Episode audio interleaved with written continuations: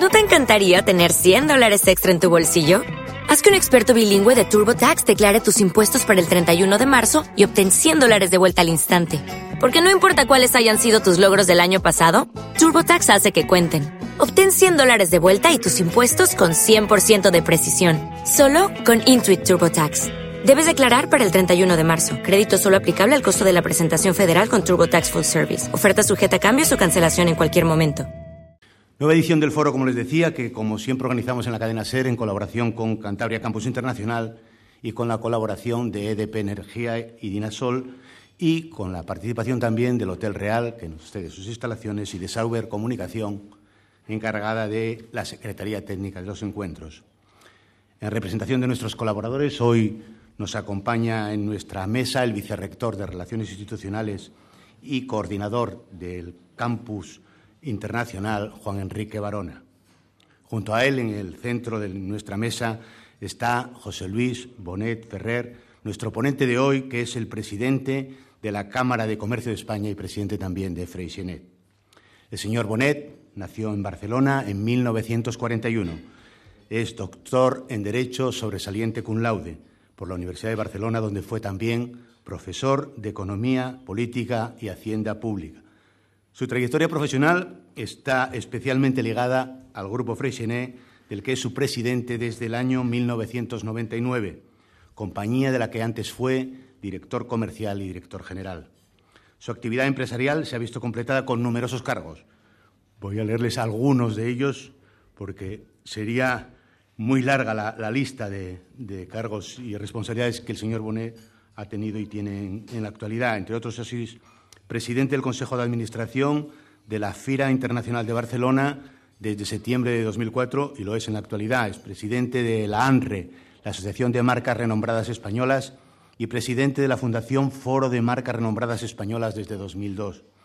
Además, presidente de la Asociación para el Fomento del Desarrollo Agroalimentario desde 2002 y presidente de Alimentaria Barcelona desde el año 2000. En su extensa relación de cargos también queremos destacar su presencia como presidente del Consejo Regulador de la Denominación de Origen Cava desde 1993 a 1996 o la presidencia de la Asociación del Desarrollo de la Dieta Mediterránea. También destaca su participación en la Junta Directiva de la Federación Española del Vino. En el ámbito de las cámaras de comercio fue presidente del Comité Bilateral Hispano-Japonés de 2003 a 2012 y presidente de la Delegación Española de la Tribuna España-Corea desde 2012. En 2013, el Ministerio de Economía y Competitividad le distinguió con la Medalla al Mérito de Comercio. También está en posesión de la CLAU de Barcelona. En la actualidad, como les decía al principio, es el presidente de la Cámara de Comercio de España. Lo es desde el año pasado, desde 2014. Su intervención hoy en el Foro Ser Cantabria lleva por título La Cámara de Comercio de España y la recuperación de la economía española.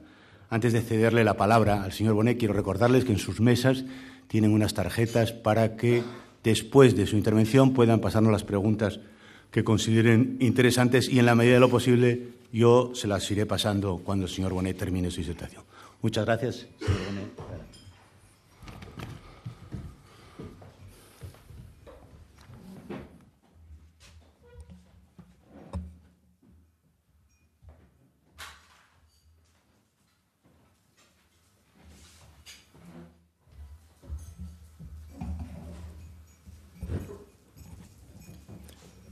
Presidenta del Parlamento de Cantabria, consejera de Presidencia, director de la cadena SER, presidentes de las cámaras de comercio de Cantabria y Torrelavega, representantes de partidos políticos, sindicatos, organizaciones empresariales, empresarios y empresarias, amigas y amigos. Expresar mi satisfacción de estar aquí en este magnífico Hotel Real de Santander, ciudad con la que tanto vínculo tengo personalmente. Y agradecer a la cadena SER por haberme invitado a impartir esta conferencia en este prestigioso foro. Eh, agradecimiento a los patrocinadores, por supuesto a todos los oyentes de la cadena SER y a todos, eh, en general, muchas gracias quisiera hacer una advertencia previa sobre el perfil del orador. Muchas veces me he tenido que presentar y siempre he dicho que soy mitad monje y mitad soldado, porque efectivamente soy profesor de universidad y aquí se ha dicho, lo, lo he estado haciendo efectivo 49 años, pero por otro lado mm, soy empresario. Eh, he nacido en una familia de empresarios, una empresa familiar catalana y por tanto española que es Freixenet, y, ahí pues te abducen, ¿no? Mm, no sé si es por esto por lo que sea, pero también he tenido una especie de deriva al servicio al común, como tantos y tantos empresarios tienen en este país. ¿no?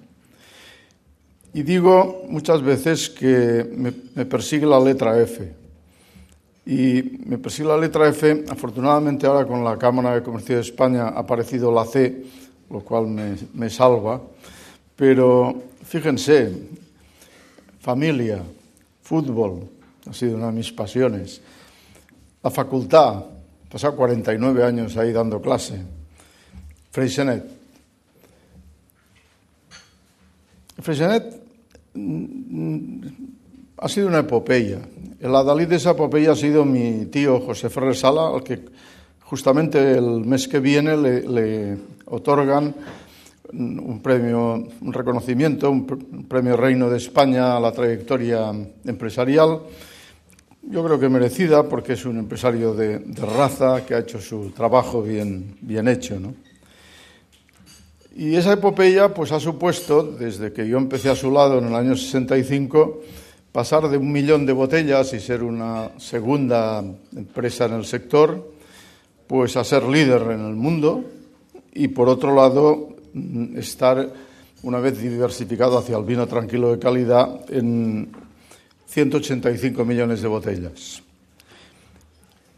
Yo digo siempre que Fresnet somos pecadores, mm, comete muchos errores de gestión y de desempeño pero que el modelo es virtuoso. Virtuoso en el sentido de que es el que le conviene al país. Es una de las razones por las que yo acepté estar aquí, porque creo que ese, ese es el modelo que al país le conviene. ¿Y ese modelo cuál es? Primero, ambición. Ambición sana, ¿no? Es decir, ser el primero, ser el mejor. Al final, mmm, superar lo que se considera imposible, porque se podría explicar de esa manera, ¿no? Segundo, economía productiva, o sea, bienes y servicios. Tercero, calidad. Sin calidad no haces nada. Cuarto, visión a largo plazo. Eso las empresas familiares tienen ventaja, porque tienen esa visión a largo plazo. La diversificación y la especialización. Nosotros estamos en el mundo del vino y hemos diversificado efectivamente del vino espumoso de calidad al vino tranquilo de calidad pero, pero no nos hemos salido de ahí. Innovación. El desarrollo tecnológico es absolutamente necesario y está ligado a la dimensión, que es una de las grandes asignaturas pendientes de muchas empresas españolas, muchas pymes, ¿no? Tienen que alcanzar dimensión. Desarrollo comercial. Pues miren, es una obsesión lo que hay en, en, por la marca el, mundo global en que estamos y sobrecomunicado exige ir por el mundo con marca, si no, no, existe. Por tanto, eso, ir por el mundo es, internacionalización. Internacionalización que no es solo eh, exportación, sino es exportación y, inversión directa, implantación. ¿no? Y junto a ello, el modelo de las tres T's talento, trabajo y tenacidad. Pero vayamos a otra F, Fira de Barcelona. Fira. Yo empecé en la Fira en el año 94, no, tenía ni idea de qué pasaba allí, ¿no?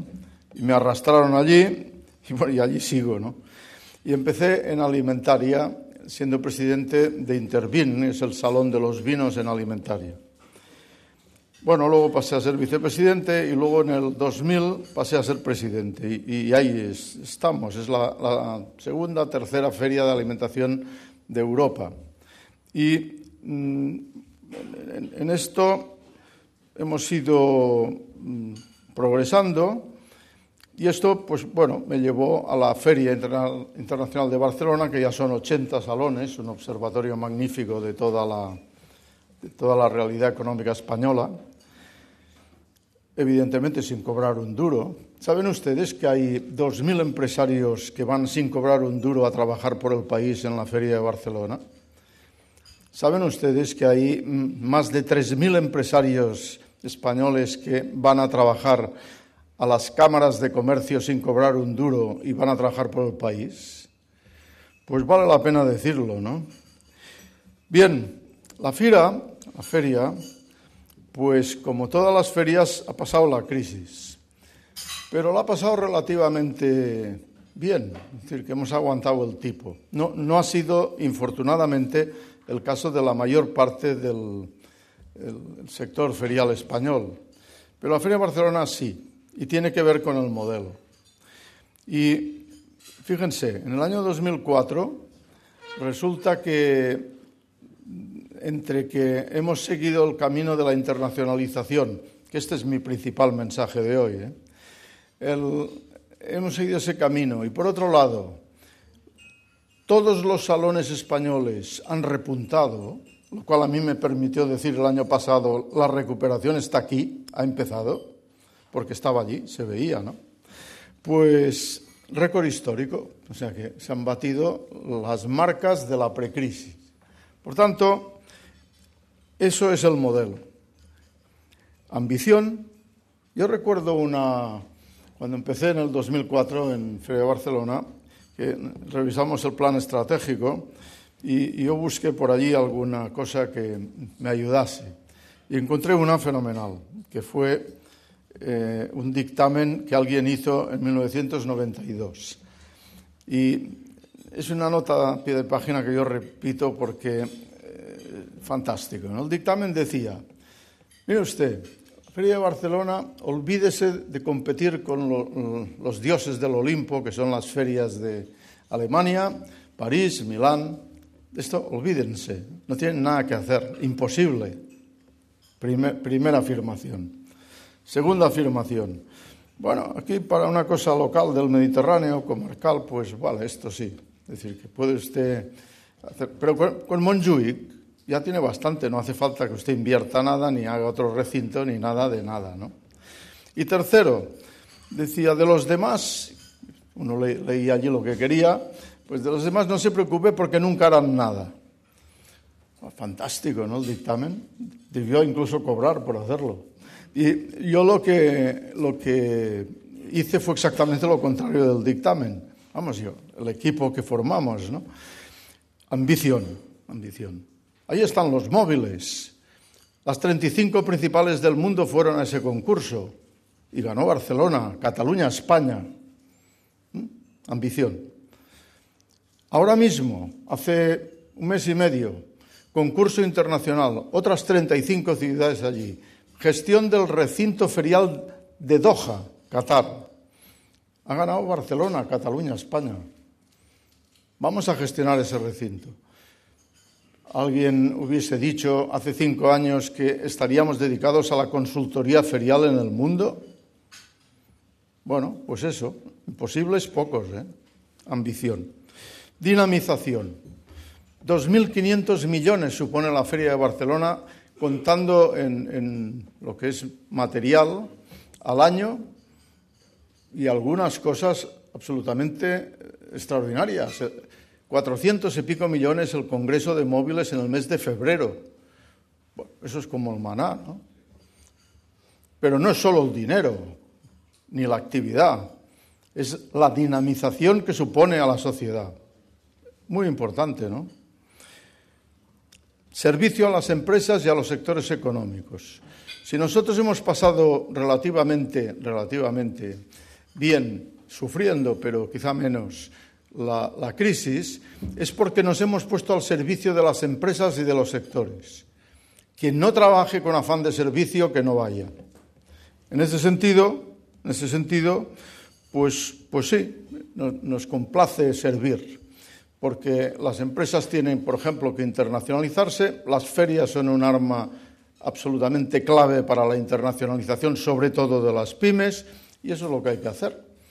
Y eso además te aguanta, porque como las empresas eso les interesa, pues van a la feria, ¿no?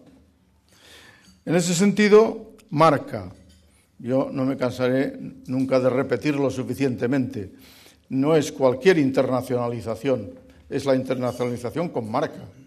Es decir, que no es mmm, graneles, ¿eh? son embotellados con marca. Por tanto, es, eh, es esto, estos son los factores de, éxito de la Feria de Barcelona y es el modelo, el modelo, el modelo que le conviene al país justamente en este momento. Y otra F, y antes de otra F, en la Feria de Barcelona quería decir una cosa adicional, que es cooperación público-privada. Evidentemente las tres T's también juegan, es decir, talento, trabajo, tenacidad, pero colaboración, cooperación público-privada. Miren, España es un país, un gran país, pero, pero ha llegado tarde. Hemos estado entretenidos en otras cosas mucho tiempo. Y, y, y sí que podemos, claro que podemos, pero efectivamente siempre que vayamos juntos, ir juntos. Y esto va para todo y va también para la cooperación público-privada. El modelo de la Feria de Barcelona es un modelo de cooperación público-privada. Mm, es un consorcio público, un Consejo General con las administraciones y la Cámara de Comercio, controlan, acompañan, pero no gestionan. Nombran a nueve empresarios, dicen los estatutos, de reconocido prestigio y al presidente, los cuales son los que realmente toman las decisiones, son los responsables y son los que mandan. No cobran un duro, ni un duro, ni dietas ni nada, ¿eh? pero están allí con sentido de país. Y les aseguro que trabajan. ¿eh? Y a partir de ahí, pues un, un equipo ejecutivo, evidentemente, con mucho sentido de servicio, que es un buen equipo. Y esto es lo que ha hecho que funcione, ¿no? Otra F, el Foro de Marcas Renombradas Españolas. Miren, en el año 1999, ustedes recordarán que en España lo que se llevaba era el ladrillo especulativo y el pelotazo. Bueno, esto era lo que todo el mundo ve veía, ¿no? Entonces, cuatro, cinco empresarios catalanes de Barcelona nos reuníamos a conspirar en una cafetería de la Diagonal a las 8 de la mañana y no había dietas, evidentemente. Y decíamos, bueno, ¿nosotros somos tontos o qué? Porque ahora lo que se lleva es otros, y eso es fácil estar ahí. Y nosotros, eh, internacionalización con marcas, forzándonos, las tres T's, bueno, quizás estamos equivocados. Y no, llegamos los, esos cuatro o cinco, más Inditex, que enseguida se enteró y vino. ¿no? Y a, partir, de aquí llegamos a la conclusión de que, de que lo bueno era lo nuestro, lo que le convenía al país era lo nuestro. Economía productiva, con marca, internacionalización, esfuerzo, las tres T's, lo que haga falta. Y a partir de ahí, pues dijimos, ¿y, y, y qué hacemos? Pues nada, nos hacemos visibles. ¿Y cómo? Pues mira, nos juntamos y nos movemos un poco. Y es lo que hicimos. Pero además, cooperación público-privada. Nos fuimos a ver al ministro de turno de la época, que era Piqué entonces, y le dijimos, mira, pensamos que tenemos que hacer algo en este sentido. Estuvo de acuerdo y, creamos una fundación que, en definitiva, nos junta a los empresarios, en mayoría, y llevando la batuta, y las administraciones que apoyan y acompañan.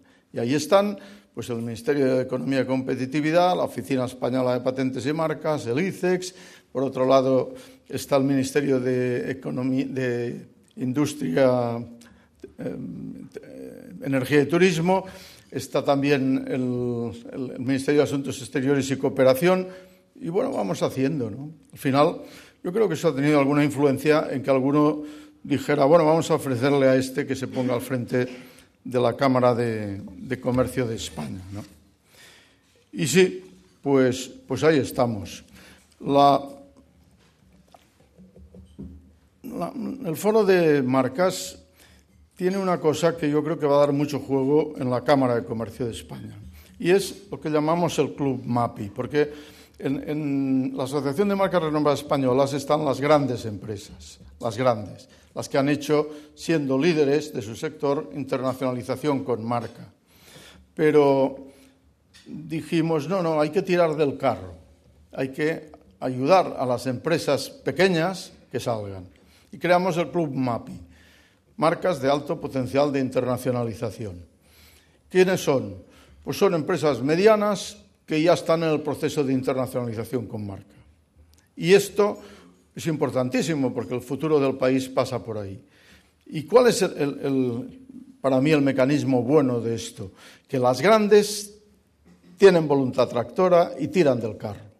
Eso es lo que está pasando ahora en la Cámara de Comercio de España y empiezo a hablar de la Cámara. Son 88 cámaras territoriales en el país, 350 mm, puntos de atención, adscriben 3,2 millones de empresas, más de 3 millones de empresas, una capilaridad total, y tiene 36 cámaras de comercio españolas en el exterior. Hasta aquí estas han ido cada una por su lado. Es decir, que, bueno, mm, unas bien, otras mal, de todo. Pero a partir de la ley nueva, estas quedan vinculadas a la Cámara de Comercio de España y se empieza a vislumbrar la posibilidad de una red internacional de cámaras españolas en el exterior. Y por lo que luego les diré, pues a lo mejor se puede potenciar mucho esto. Las cámaras nacen a finales del 19 y principios del 20 de la mano del regeneracionismo. Como ustedes saben, el regeneracionismo fue una reacción ante eh, malas prácticas políticas, o sea, oligarquía, caciquismo, pero en cambio se dice mucho menos lo que para mí es más importante, que fue el afán de progreso, el afán de modernización y el afán de internacionalización hacia Europa de las nuevas clases mercantiles, es decir, los empresarios. Esto es muy importante tenerlo en cuenta, porque el país ha avanzado gracias a eso. ¿eh? Yo creo que en, en torno a 1866 fue cuando se crearon las primeras. Luego ya, curiosamente, es un tema que algún día tendremos que estudiar, fueron empresarios maños, Zaragoza, Aragón, que eh, aglutinaron y llevaron a celebrar asambleas de cámaras y finalmente el Consejo Superior de Cámaras. El primer presidente fue un empresario maño, Basilio Paraíso, que estaba en esa línea. Dos características del sistema cameral mm, que han acompañado casi todo el tiempo. Adscripción obligatoria, es decir, todas las empresas dentro. Dos, pago obligatorio, lo que se llamaba el recurso cameral permanente. Es decir, una parte, una porción de unos impuestos iba directamente al mantenimiento del sistema cameral. Vicisitudes, pues muchas, claro, han pasado muchos años, ¿no? Lo que ocurre es que mm, eh, es curioso constatar que las cámaras lo han pasado relativamente mal, bastante mal a veces, cuando ha habido mm, despropósitos como la guerra civil o cuando ha habido dictaduras, las dictaduras no les han gustado las cámaras, y, en cambio también cuando ha habido momentos de apertura y de progreso y de internacionalización, ahí han estado las cámaras. Por ejemplo, Ullastres, en los años finales de los 50, iba a Barcelona, a la feria, allí, con, apoyo de la, Cámara correspondiente, mm, iba a explicar pues, lo, que, lo que la política económica, plan de estabilización, pues iba a hacer. Y así ha sido cuando ha habido la transición, cuando ha habido la incorporación a Europa, cuando ha habido, en definitiva, cualquier movimiento de, apertura, de modernización, de progreso al final de bienestar de los ciudadanos, porque al final todo esto va a eso, ¿no? bienestar de los ciudadanos. ¿no? ¿Qué les pasa a las cámaras? Pues que han pasado la crisis, ¿no?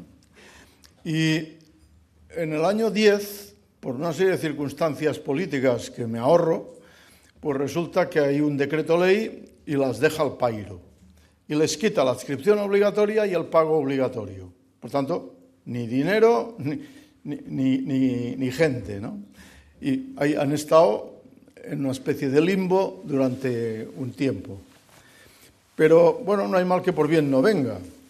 Mm, lo han pasado muy mal, es decir, que de 3.000 profesionales trabajando en las cámaras, pues ahora hay 1.500. En la propia Cámara de España, el Consejo Superior de Cámaras antes, pues había 150 y ahora hay 70. Bueno, pues claro, han tenido que hacer ajustes, salves el que pueda. Pero eh, no hay mal que por bien no venga. Una reflexión profunda Cámara sí o no. Y todos los grupos parlamentarios, el, año pasado, el 1 de abril, pues eh, con un consenso, por tanto, muy amplio y, por tanto, con una legitimidad democrática fuerte, pues acuerdan que sí, Cámara sí, pero de otra manera. Y aquí se produce una refundación.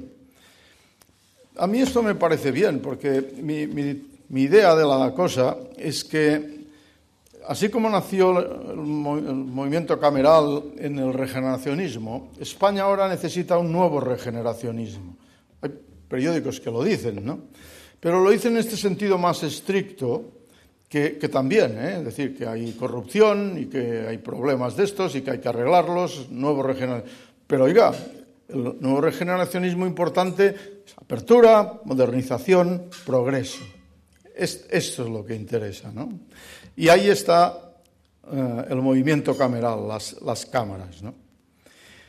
Bueno, ¿cómo lo reorganiza esto? Pues dicen, vamos a ver, el núcleo duro de las cámaras tienen que ser las empresas, las grandes empresas del país, con voluntad tractora, y las grandes cámaras. Y lo monta así. Hay 28 grandes empresas, una lista, y las 27 grandes cámaras, todas las comunidades autónomas, pero además aglutina a otros actores, porque ya está bien de desencuentros en este país. Tenemos que ir juntos, si no, no llegaremos. Hemos llegado demasiado tarde, ¿no? Por tanto, nueve eh, representantes de organizaciones empresariales, que decir la COE.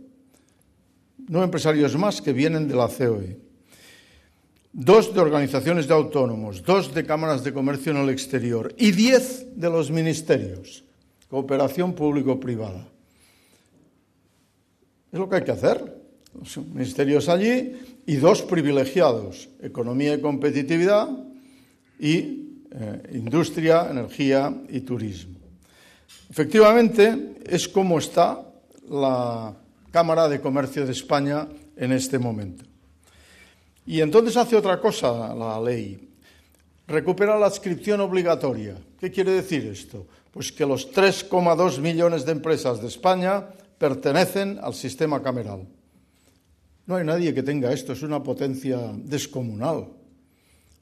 Yo diría que la principal potencia del país. El país funciona gracias a estos 3,2. Por tanto, importantísimo. Otra cosa es que esté eso Mm, desarrollado o no desarrollado, o que tengan medios o que no tengan medios, pero como potencia, máxima potencia. ¿no? Segundo, no pago obligatorio. Se incorpora un principio de utilidad. ¿Qué quiere decir? Pues que si sirves, vivirás y si no sirves, no vivirás. Por tanto, esto a mí me parece bien. Creo que uno tiene que servir. Y si no, pues dejar paso a otra cosa, ¿no? Por tanto, esas características son importantes. Y dos más que se conservan muy importantes. Primero, capilaridad total, llegas al último rincón de España. Dos, mmm, cercanía al interés general. Empezando porque nadie cobra un duro. Nadie. Los profesionales, evidentemente Pero los empresarios, que son los cameralistas, estos ni un duro. Servicio al país. Y esto no lo sabe la sociedad, pero es así, ¿eh? Y es muy importante que sea así. Evidentemente, es una corporación de derecho público, pero realiza también servicios privados y es un organismo intermedio muy importante para gestionar los fondos europeos. Es decir, que tiene que vehicular los fondos FEDER y Fondo Social Europeo al mundo, sobre todo de las pymes. Eso es importantísimo y tiene un efecto mm, multiplicador muy grande. Es decir, que con algunos eh, euros que llegan, muchos son los que dinamizan el tejido productivo. ¿no? Bien, ¿cuál es la virtud de, este modelo? Pues miren, las grandes empresas y miren el afán de cooperación público-privada que por lo menos hasta aquí hemos observado en la Administración. ¿Por qué digo las grandes empresas?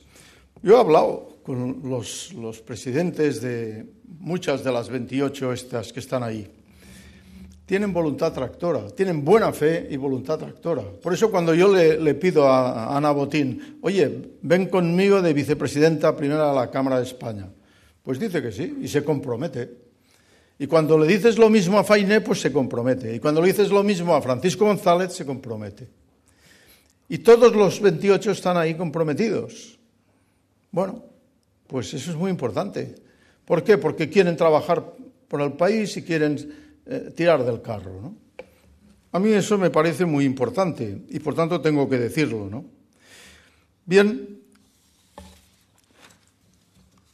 hay una cuestión que la ley no, dejó marginada y que a mí me pareció que debíamos resolver en el reglamento de régimen interior y lo hemos hecho.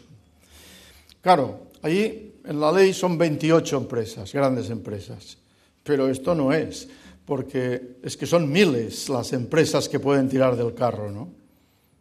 Pueden ser 5.000 las que más, todas si se comprometen todas, pero 5.000 tienen que tirar del carro. Y entonces les hemos abierto la puerta en el reglamento de régimen interior. Hemos creado una figura de vocales cooperadores y otra figura de asociados que hará pues que ahí se involucren las 5.000 que tienen que estar. Este es nuestro, nuestro plan. Y segundo, otra cosa que la ley no dejó un poco de lado, pues fueron las pequeñas cámaras, porque ahí están las grandes cámaras. Pero las pequeñas cámaras no, no pueden dejar de estar son fundamentales para mantener esa capilaridad del sistema. ¿no? Y entonces les hemos abierto la puerta en el reglamento de régimen interior. Primero, la ley sí lo contempla, mm, volviendo a las asambleas generales, pero esto es una o dos veces al año. Y en cambio hemos creado una comisión de cámaras que se reúne cada vez que se reúne el comité ejecutivo. Es decir, que están presentes. Y la voz de las cámaras llega al comité ejecutivo como el comité ejecutivo llega al mundo cameral. Por tanto, estamos ya resolviendo esta cuestión. Por otro lado, ir juntos. Bueno, nosotros andamos en este momento en un proceso acelerado de formalización de convenios con todo el mundo que, pueda aportar. ¿Por qué? Porque hay que ir juntos. Y, y, el país tiene muchas potencias, pero si las juntamos, pues la unión hace la fuerza, ¿no? Y otra cosa que hemos abierto la puerta en el reglamento de régimen interior son las comisiones. Y esto tiene que ver con una de las funciones del sistema cameral, que es el de órgano consultivo de la Administración. Efectivamente, las cámaras tienen que montar unas comisiones que unas son transversales, por ejemplo, formación o universidad-empresa. Tienen muchas que ver con cuestiones de competitividad. Pero hay otras que son sectoriales. ¿Y ahí qué tienen que hacer las cámaras? Articular un sistema por el que todos los empresarios del país contribuyan a mm, establecer una, reflexión estratégica de su sector, no, a tres o cuatro años, no, a diez años. Y eso lo tienen que hacer el sistema cameral. Y lo vamos a, a montar. Hemos empezado ya a crear esas comisiones, hemos puesto gente importante delante y vamos a, trabajar. Y, trabajar en, qué principios, con qué principios de actuación. Pues miren, el primero, lo que yo llamo la defensa institucional. Curioso que eso está en el frontispicio de cualquier ley de cámaras, pero nadie hace demasiado caso, ¿no? Y es la promoción y defensa del interés del comercio, la industria, los servicios y la navegación. Estos son todas las empresas, ¿no? Por tanto, el interés general de la empresa. Bueno, pero el interés general de la empresa, ¿qué significa? Pues que es la pieza clave del sistema y por tanto hay que defender el sistema. Y aquí yo quiero hacer una, una reflexión. Este es un país, y mi vida ha sido esto, que ha tenido el privilegio de dar un salto adelante absolutamente espectacular. Nadie se lo ha regalado, lo ha hecho la gente, lo han hecho los empresarios fundamentalmente, lo ha hecho todo el país. Los empresarios con los trabajadores, la empresa son empresarios y trabajadores. El salto adelante es monumental y no se limita a lo económico o a lo técnico, es lo institucional. Hace 60 años este país era una dictadura, ahora es una democracia homologada, como la que tienen los principales países del mundo, los que juegan la Champions. Segundo, un Estado de Derecho hace 60 años cogido por los pelos. Empezaron en los años 50 a hacerse algunas leyes un poco más pro ciudadano, pero no mucho. Ahora es un Estado de Derecho con problemas, sí, que hay que arreglar, de acuerdo, pero que es un Estado de Derecho sólido. Tercero, importantísimo, esto era una autarquía dirigista y ahora es una economía social de mercado. ¿Conocen ustedes otro sistema alternativo serio a esto? Todos los países que juegan la Champions son economías sociales de mercado. Y las de Europa más. Y ese modelo es el que hay que defender. ¿Por qué? Pues porque de eso depende el bienestar de la gente. ¿Quién es la pieza clave de este sistema? La empresa. Empresario. El bienestar de la gente depende de los empresarios. A ver si nos enteramos, ¿no? Porque esto es así. ¿Qué lo sabe la sociedad? No. La sociedad no sabe eso. Curiosamente, porque debiera saberlo, se debiera enseñar a los niños en los colegios, porque tienen que saber dónde viven, cuál, cuál es su alternativa, si es que la tienen. Bueno, pues eso. Por tanto, por tanto, el bienestar de la gente depende de ese sistema donde el empresario es la pieza clave. Y el empresario tiene que ser el primero que tiene que saber cuál es su papel y su responsabilidad en esa sociedad porque tiene que saber que el bienestar de la gente depende de él. Él es la pieza clave. Eso es fundamental. Por tanto, eso es la defensa institucional. Y eso es comunicación. No se hace comunicación. Resulta que no solo es eso, ¿eh?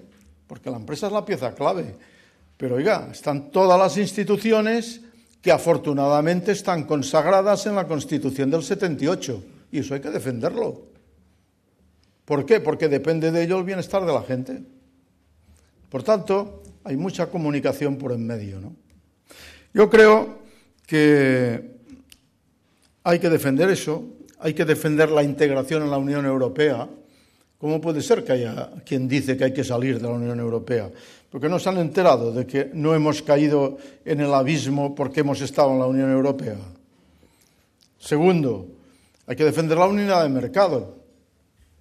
Por otro lado, es evidente que hay que colaborar con el conjunto de las administraciones. Este es un estado de las autonomías, ¿no? Pues todo esto hay que defenderlo, ¿no? Y a partir de aquí, yo creo que este es el objetivo prioritario. Pero no es el que la ley contempla como objetivo. La ley lo dice de entrada y luego se olvida todo el mundo. Pero los dos grandes objetivos que la ley señala, estos sí que son puramente económicos, internacionalización y competitividad. La internacionalización, pues prioritario. Hay una globalización, ha hecho que el contexto sea la globalización. El que no se adapte a esto está fuera. ¿Y esto qué es? Es la internacionalización de las empresas. Y la internacionalización de las empresas y de la sociedad. Yo a veces digo, y lo he dicho públicamente, que los jóvenes de este país tienen que salir a acabar su formación, porque lo exige la globalización. Las empresas tienen que salir al mundo y sus recursos humanos tienen que saber ir por el mundo y saber idiomas. Y esto requiere pues seis meses, un año de formación fuera. Hay que irse y volver y volver. Evidentemente, evidentemente que esto ya ha empezado, ya ha empezado. ¿Por qué creen que España ha, ha superado la crisis? Porque estaba en la Unión Europea, ya lo he dicho, porque se han tomado medidas de política económica en el gobierno acertadas, ya lo he dicho, no, lo he dicho, pero lo digo, y porque ya hay una plataforma de internacionalización muy importante. En España hay 500 multinacionales que pisan fuerte en el mundo, tienen posiciones de privilegio. Algunas, presionad modestamente, son líderes de su sector en el mundo. Es muy importante tener esto. Miren, Grecia no tiene ni una. España tiene 500. ¿Creen ustedes que se va a quedar parada esta plataforma? Los periódicos de cada día nos traen movimientos de progreso en el mundo de estas 500. Pero es que además van acompañadas de 5 o 10 mil que ya vienen detrás. Ahí están. Muchas de ellas vienen como producto, no hay mal que por bien no venga, de las propias crisis.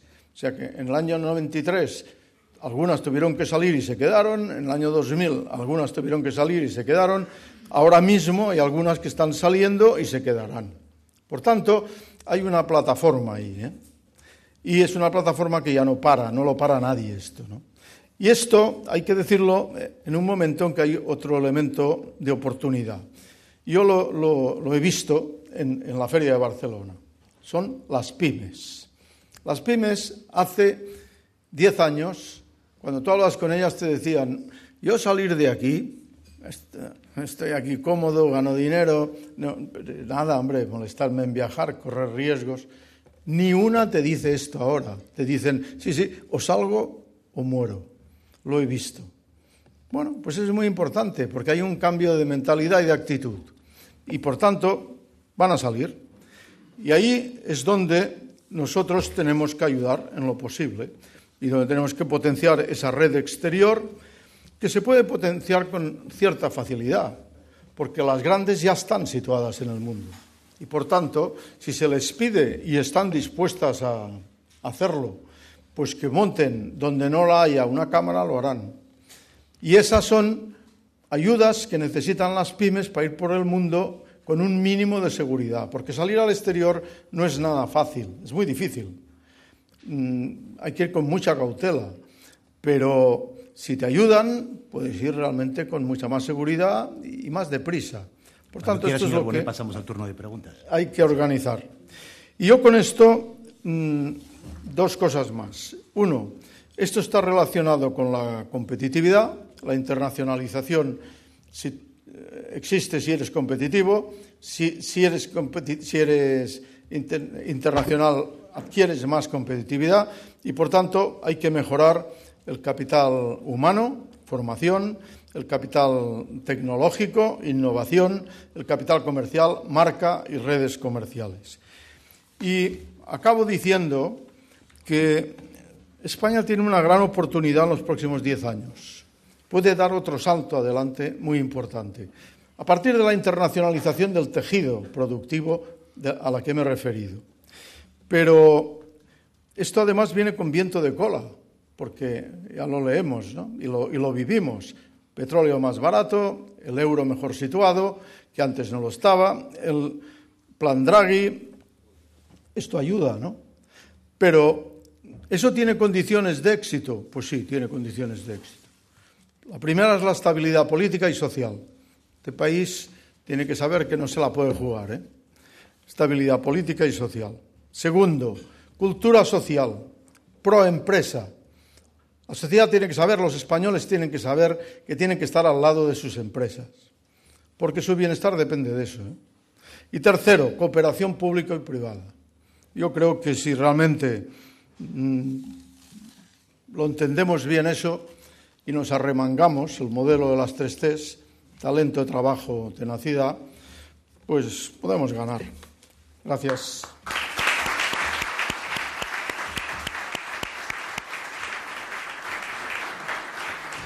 Muchas gracias. Muchas gracias, señor Bonet, por su disertación. Vamos rápidamente al turno de preguntas. Le ruego eh, la mayor brevedad posible para ver si podemos incluir las más posibles de todas las que eh, todos los aquí presentes han manifestado interés en, hacerle llegar. Pero, como siempre, tenemos por costumbre en el foro la primera pregunta se la traslada quien nos acompaña en la mesa, Juan Enrique Barona, vicerrector de Relaciones Institucionales de la Universidad de Cantabria, será el que haga la primera pregunta al señor Bonet. Muchas gracias. Eh, bueno, yo en primer lugar quiero felicitar al señor Bonet por su magnífica conferencia que ha expuesto con mucha claridad la organización y funcionamiento y el papel esencial de las cámaras de comercio y por su claridad de ideas en materias esenciales en nuestra sociedad, ¿eh? economía, empresario, eh, territorio.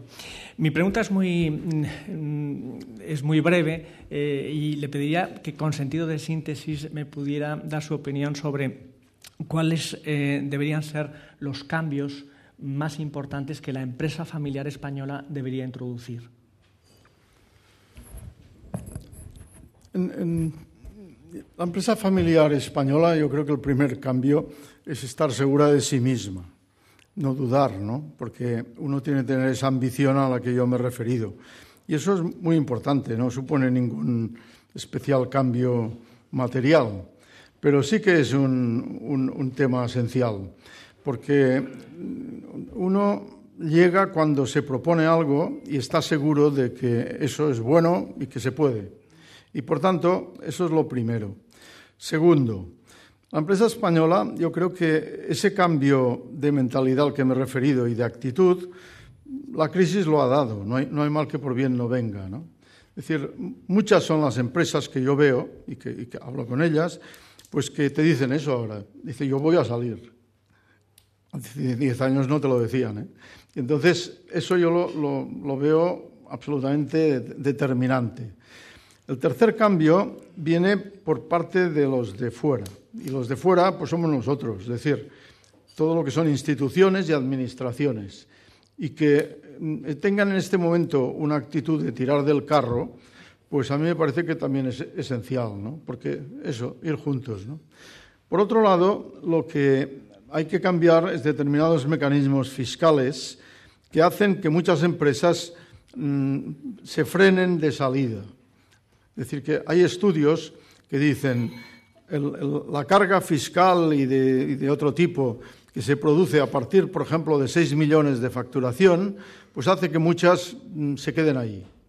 Bueno, pues eso habrá que decirlo y, y, y de alguna manera romper ese, esa traba. ¿no? Pero mm, son temas esos, digamos, que son muy importantes, pero no los más importantes. Los más importantes empiezan por los primeros que he dicho. Eh, Usted ha titulado su ponencia, dice alguien, eh, la Cámara de Comercio de España y la recuperación económica. Y pregunta, ¿en qué se manifiesta la recuperación económica desde el punto de vista del ciudadano? Pues bueno, ya se manifiesta porque, que yo sepa, algunos que no tenían trabajo empiezan a tenerlo, ¿no? Pero de todas maneras es verdad, y, y esto no reconocerlo sería estúpido, que hay todavía una cantidad de españoles que lo están pasando muy mal. Esto es absolutamente lamentable e inadmisible. Y lo que hay que hacer es trabajar para que cuanto antes se les resuelva el problema a estas personas. ¿no? Y esto es, es, lo que hay que trabajar. Pero esto viene a partir de, de las distintas fases que, que, una recuperación. Porque, ¿qué es lo que pasa? Eh, la crisis ha hecho que, que la gente lo pase muy mal. Pero toda la gente, ¿eh? es decir, que los empresarios lo han pasado muy mal. Y bueno, eh, estaban ahí eh, acogotados. Entonces, ¿viene la recuperación? Pues sí, y empieza por los empresarios estos que ahora empiezan a respirar. Pero cuando empiezan a respirar, todavía no llega a los demás. Pasa un tiempo hasta que ya esto se encadena en distintas fases sucesivas a los demás. Y esto es lo que está pasando. Entonces, yo no dudo que la recuperación está aquí, que irá llegando, que irá fortalecida por todo este movimiento de salida al exterior que, yo he predicado y que, en definitiva, esto hará mejor el país y contribuirá al bienestar de los ciudadanos. Innegable que en este momento no estamos en el mejor momento, sí estamos en la recuperación y que esta recuperación, salvo que hay alguna cosa que a mí no se me ocurre en este momento, que lo impida. Pero si no hay nada que lo impida, pues esto llegará. Vamos hacia arriba. En este proceso del que usted habla, ¿es partidario de abaratar más el despido, como ha manifestado alguno de sus colegas empresarios? No, mire, yo yo creo que la reforma laboral ha estado bien, francamente. ¿Y por qué? Pues porque ha hecho hablar a los trabajadores y a los empresarios, en plena crisis. ¿eh? ¿Por qué? Porque antes no hablaban. Eran puramente presiones, cesiones, pero no hablaban. En este momento la crisis les ha hecho hablar. ¿Por qué? Porque cuando uno está en una situación bastante desesperada, pues tiene que hablar. Y esto es lo que yo creo que ha pasado. Y esto lo que hay que hacer es no perderlo y seguir hablando. Los empresarios tienen la obligación, creo yo, de hablar con sus trabajadores y hacerlos partícipes de la empresa. En este sentido, pues tienen que, hablarles claro, ¿no? Y decirles, mira, a ti te puedo subir el sueldo, sí, porque vamos bien. O a ti, pues tienes que esperar porque no vamos bien. Y hay que recuperarse, bueno, hablar. Esto es lo que yo pienso. Usted ha hablado de la importancia de las pymes en nuestro país y alguien desde el público nos dice, las pymes no creemos en las cámaras que hemos mantenido obligatoriamente durante años. ¿No pueden ofrecer las cámaras algo más que, que cursos de formación? Perdón, ¿Y qué pueden hacer las cámaras por las pymes en estos momentos? Yo lo he dicho. cuál es la gran, digamos, eh, asignatura pendiente de las pymes? Adquirir dimensión, salir al exterior. Es inevitable. Por tanto, ¿qué tienen que hacer las cámaras? Ayudarles en esto. Adquirir dimensión, la formación, sin duda ninguna, el talento es fundamental, pero salir al exterior. Nosotros nos volcaremos en estos dos terrenos, que son los que la ley nos indica, internacionalización y competitividad. Y esto es lo que pensamos ofrecer. Pensen que Mm, evidentemente en un día no, lo, vamos a hacer, pero plantear las cosas para que esto pueda llegar a ser realmente útil, pues es lo que pretendemos. ¿Sería deseable una convergencia de las cámaras en la COE para alcanzar un mayor grado de apoyo del sector? ¿Es el momento, dice, de integrar las instituciones empresariales como COE, cámaras, etcétera? No, no, porque cada uno tiene lo suyo, ¿no? Es decir, que efectivamente mm, la Cámara no tiene que meterse en, los convenios eh, de las empresas, por ejemplo. La Cámara sí que tiene que defender la empresa como objetivo prioritario y ayudar en los terrenos de la internacionalización y la competitividad que he dicho. Y tiene que ir junto con la COE, claro. ¿Qué ha pasado en este país durante mucho tiempo? Pues que ha habido desencuentros, a mi juicio, inconvenientes. Esto hay que superarlo. Ya lo he dicho hasta la saciedad un país que llega tarde o va junto o no gana. Por tanto, España, que, debe ganar, tiene que ir junto, todo el mundo. Organizaciones empresariales, cámaras, eh, administraciones. Hay que superar los desencuentros. ¿Es bueno, considera razonable que haya tanta multiplicidad de cámaras en España? Por ejemplo, en Cantabria tenemos dos cámaras.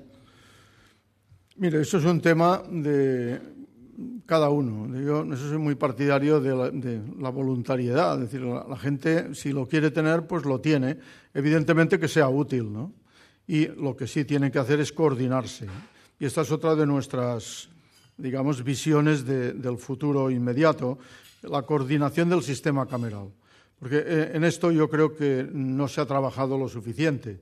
Es decir, que han hecho todo lo que han podido, han hecho su labor, pero una coordinación del sistema y, en, esa coordinación está la fuerza.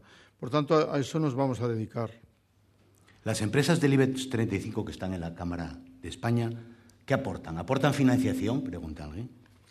Sí, sí, el sistema de financiación depende de las empresas. Y las empresas, las primeras, las que están comprometidas, porque se las ha elegido y han aceptado, son las 28 que están ahí puestas. Pero nosotros en el Reglamento de Región Interior eso lo hemos ampliado y vamos a ir a por 5.000 líderes empresariales del sector. Y estos van a, a comprometerse, si quieren, evidentemente, y a aportar. Y esto, de esto vamos a vivir. Y por esto, si esto lo hacemos bien y servimos a las empresas, pues nos aportarán y si no, no, y desapareceremos. Hay varias preguntas que tienen que ver con la política y la economía. Dice, por razones económicas u otras circunstancias, ¿cree oportuno adelantar las elecciones generales? A su juicio, España ya es un Estado plurinacional. Y bueno, pregunta que ha supuesto la incorporación de España a la Unión Europea. Mire, yo de política entiendo poco, ¿saben? Y por tanto me parece que no puedo contestar con, autoridad ninguna. Sí le diré una cosa. Mm, el país necesita estabilidad política y social. Cuanta más, mejor. Y sobre todo, no desestabilidad. Por tanto, esto es lo que yo, lo que yo pienso. España es España y tiene sus distintas partes, muy distintas. Todos hermanos, somos los mismos. ¿eh? Lo que pasa es que distintas las partes, sí. Mm, que esto sea una nación no nación, a mí esto me da igual. Yo soy barcelonés, soy catalán, soy español, soy europeo y ciudadano del mundo. Y lo que hay que hacer es trabajar junto a los demás y procurar hacer las cosas bien. Esto ya se ha manifestado en, diversos foros y donde se le ha preguntado sobre su, su visión de Cataluña dentro de España. ¿Considera posible que exista una independencia de Cataluña y es compatible la marca España con la marca Cataluña? Yo no creo en lo primero, por tanto lo he dicho públicamente y lo repito, no contemplo la independencia de Cataluña. Dos, mm, perfectamente compatibles.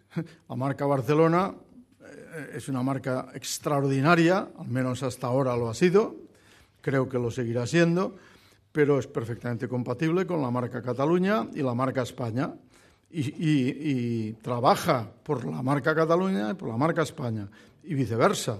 Por tanto, eh, es, es perfectamente compatible. Le preguntan por la irrupción de Podemos y su opinión sobre la nueva alcaldesa de Barcelona. ¿Va a afectar a la FIRA de Barcelona la llegada del nuevo gobierno municipal? ¿Ya ha tenido algún encuentro o desencuentro con la alcaldesa? No, no, no. Yo lo único que, he vivido, porque yo no, he tenido el placer de conocerla, mm, es el episodio que ha habido con ocasión de la oferta de los, del Mobile World Congress y la Mobile World Capital, en donde, mm, que yo sepa, y hay evidencias fotográficas, la alcaldesa Colau estuvo al lado del exalcalde Trías en el momento de la firma de la oferta, por tanto, la primera es buena. Veremos. ¿Cómo valora usted como catalán la ruptura de Convergencia y Unión? Me temo que Convergencia y Unión ya no existe. ¿eh? no existe. Yo creo que lo que hay es Convergencia y lo que hay es Unión. Convergencia tiene en este momento un planteamiento de deriva soberanista que yo no comparto y Unió está por una postura, a mi juicio, más razonable de hablar las cosas pensando lo suyo, pero en todo caso dentro del marco que establecen las leyes, que son los mecanismos esenciales de una democracia homologada. Dice, ¿habría que reducir el número y pluralidad de contratos de trabajo? Quizás habría que ir a un solo modelo de contrato de trabajo. Se puede pensar eso, se puede pensar. Mm, yo creo menos en esto, que creo también, ¿no? que en, el diálogo en las empresas entre los empresarios y los trabajadores. Eso es la clave. Si España ha salido del, apuro, es por ese diálogo. ¿eh? Miren, yo, lo he hecho. En mi casa llegó un momento hay que decir que los trabajadores de Fresenet tienen un privilegio porque están muy por encima del, convenio sectorial, pero en un momento determinado yo me reuní con ellos y les he dicho, chicos, vosotros bajáis el 3% y nosotros el 10%. ¿Vale? Vale. ¿Está? Diálogo. Eh, usted ha hablado mucho de internacionalización y de la importancia de la internacionalización, perdón, pero hablando de ese sentido, eh, el comercio tradicional del centro de las grandes ciudades se está perdiendo hasta con los chinos. ¿Qué se puede hacer con esto? Miren, las tres T's, talento, trabajo y tenacidad. Mm, siempre hay posibilidades, no hay imposibles. El comercio tradicional lo que tiene que hacer es reinventarse, innovar, eh, trabajar mucho, buscarse la vida. Y para mí eso es lo importante. Y lo otro, pues bueno, también es verdad, pero hasta cierto punto. Lo más importante es uno mismo. Es lo que he dicho yo antes respecto al sistema. ¿Cuándo este país irá bien?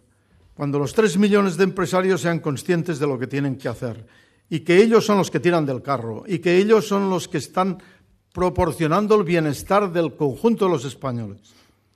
Pues lo mismo en este otro terreno. Es decir, que al final mm, uno lo que tiene que hacer es arremangarse, procurar hacerlo con cierta serenidad de espíritu y mucha energía. Bueno, ya para terminar, porque nos hemos ido de la hora y antes de darle la, eh, paso al señor Juan Enrique Barona, eh, una pregunta personal que a mí siempre me llama mucho la atención. Ya saben ustedes que José Luis Bonet no solo es presidente de la Cámara, sino presidente de Freixenet. Yo me sigo asombrando cada año que el anuncio de Freixenet, ya se lo decía antes, sea noticia de todos los informativos, de todas las emisoras de radio, de programas y tal. ¿Cómo se hace eso? ¿Solo con dinero? No. No. Miren, mm, llevamos 43 años con la burbuja dando saltos.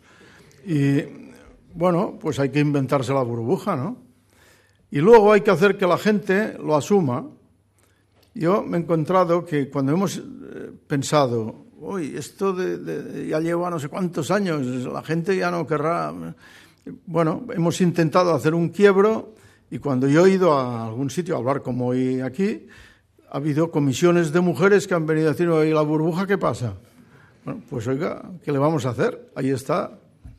Bueno, si necesitan una gorda para este año, ya me apunto y me ofrezco para salir en el anuncio. Antes de, darle paso a Juan Enrique Barona, eh, agradecerles una vez más su presencia en el foro, desearles que tengan un feliz verano, porque como saben, este es nuestro último foro de la temporada. Nos veremos de nuevo aquí en el Hotel Real a partir de el mes de septiembre con una nueva edición y una nueva temporada del Foro Ser Cantabria. Que lo pasen bien, que sean muy felices y que disfruten de las vacaciones. Juan Enrique Barona, como siempre, nuestro, eh, nuestro colaborador, en este caso necesario, de la Universidad de Cantabria, de Cantabria Campus Internacional, va a ser el encargado de ponerle fin a este último foro de la temporada. Muchas gracias. Bien, brevemente, no vaya a ser como en clase cuando el profesor está terminando la clase y se le ocurre una idea magnífica y los alumnos ya están cansados, eh, alarga más de lo debido ¿no? la clase. Eh, yo, en primer lugar, quiero felicitar a Foroser eh, por esta magnífica iniciativa que nos informa a primera hora de la mañana de temas interesantísimos y enseguida podemos atender nuestras obligaciones ordinarias. Yo creo que ya es un formato, es un clásico en Santander. ¿eh? Foro Ser es eh, ya una, marca totalmente consolidada. Bien, eh, cada uno tiene que, lógicamente, explicar por qué está aquí. En mi caso es por Cantabria Campus Internacional. Yo soy vicerrector de Relaciones Institucionales y Coordinación del Campus de Excelencia, de Cantabria Campus Internacional, de la Universidad de Cantabria. Y CCI, eh, Cantabria Campus Internacional, que es el nombre de nuestro campus de excelencia, nos recuerda eh, temas muy importantes en la universidad. Nos recuerda que la docencia es muy importante, es fundamental, son nuestros primeros destinatarios, los alumnos, eh, hemos de ser claros explicando. nos recuerda que la investigación es esencial, el acudir descender a las causas eh, y generar conocimiento, pero también nos recuerda que es muy importante eh, cumplir con esa tercera función tan olvidada en la Universidad Española, que es la transferencia de conocimiento. Eh, la universidad no puede vivir de espaldas a la sociedad. ¿De qué sirve, en definitiva, tener un gran catedrático de farmacología si luego no encontramos el fármaco que cura, un gran catedrático de derecho fiscal si luego las leyes fiscales son malas? el conocimiento tiene que salir de los laboratorios y tiene que conectar con la realidad. Y eso es lo que de algún modo nos recuerda a Cantabria Campus Internacional. Es decir, yo como siendo filósofo, jurista, eh, ingeniero, puedo desde mis investigaciones contribuir a mejorar la sociedad. Es decir, ¿qué, ¿qué, puedo extraer de todo esto que pueda ser útil a la sociedad? Eso es esencial. Las dos primeras funciones, docencia e investigación, eh, la Universidad Española en general las cubre bastante bien, pese a lo que se diga. Somos buenos en docencia y en investigación. ¿eh? Hay grupos de investigadores punteros. No lo somos en esa tercera función, en transferencia del conocimiento. Y por eso es tan importante crear estructuras, que es lo que pretende Cantabria Campus Internacional, en las que a tres bandas, universidad, agentes sociales, empresa, empresa y ente público vayan de la mano. ¿eh? La universidad que pone conocimiento, pone tiempo eh, para reflexionar, pone medios, la empresa que pone realismo, eh, que pone financiación, la empresa de la que la universidad aprende mucho. Es decir, no solo se transfiere conocimiento de la universidad a la empresa, como si fuese la universidad la que enseña a la empresa, ni muchísimo menos. Es una relación bidireccional. La universidad aprende mucho de la empresa. Y en tercer lugar, el ente público, ente público esencial que es el que remueve obstáculos, que es el que patrocina. Eh, cuando se entienden empresa, agentes sociales en general, universidad y ente público, el desarrollo socioeconómico está garantizado. Eh, y muchas veces en nuestro país, si ese desarrollo no ha sido tan veloz como eh, en otros países o debiera haber sido, es precisamente porque no ha habido esa coordinación. Pues bien, eso es lo que mm, de algún modo recuerda Cantabria Campus Internacional. Y para nosotros sería un éxito el que nuestros éxitos, que los tenemos, también tenemos muchos defectos en la Universidad de Cantabria y tenemos, en fin, eh, pues, um, muchas cosas que corregir, obviamente, pero también tenemos éxitos importantes. Pues fueran los éxitos de toda la sociedad de Cantabria, de todos ustedes y de todos los um, ciudadanos de Cantabria, que cuando ustedes, por ejemplo, leyeran en el periódico que la Facultad de Historia está en el primer nivel de España, es decir, entre las cinco primeras de España, o con las cinco primeras de España, pues se enorgullecerán de ello y disfrutarán tanto como nosotros. ¿eh? O, cuando, por ejemplo, eh, conocieran que somos ya campus de excelencia con marchamo definitivo en diciembre pasado, que se nos concedió, ¿eh? con la máxima calificación, junto con la Universidad Carlos III, por ejemplo, o en la Politécnica de Cataluña, o la Autónoma de Madrid, universidades punteras, también nosotros estábamos con ellos, pues ustedes se alegraran exactamente igual. Eh, y cuando, por ejemplo, leyeran en los periódicos que la Facultad de Físicas eh, hace dos años entró en el ranking de Shanghái, entre las 200 mejores del mundo, se alegraran tanto como nosotros. Ese es nuestro reto, ¿eh? una universidad pública, abierta a todos, comprometida con la sociedad, que no quiere estar enclaustrada, que no se quiere encerrar en sí misma, que quiere ser muy buena en docencia, que quiere ser muy buena en investigación, pero no quieren jamás dar la espalda a esa sociedad que la mantiene. Eso es lo que en definitiva significa Cantabria Campus Internacional. Nada más, muchas gracias. Gracias.